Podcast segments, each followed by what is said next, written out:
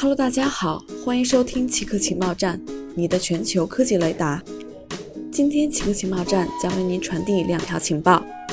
在无线电静默八个月之后，NASA 联络上旅行者二号。NASA 成功联络上了旅行者二号。通信中断的原因是为了维护地球上的天线，它现在能再次向探测器发送信号了。该天线被称为 DSS 四三，位于坎培拉附近。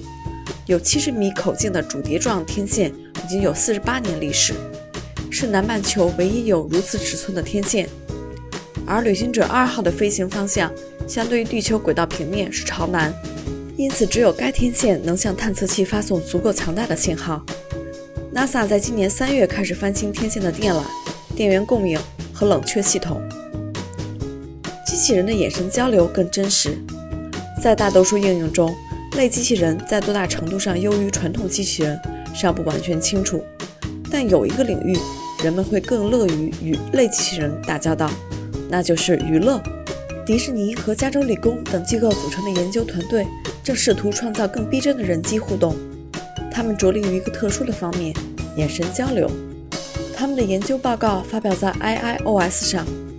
研究人员在论文中称，他们试图通过人与机器人之间的目光凝视。创造出一种生命幻觉。以上就是今天七个情报站的所有内容，谢谢您的收听。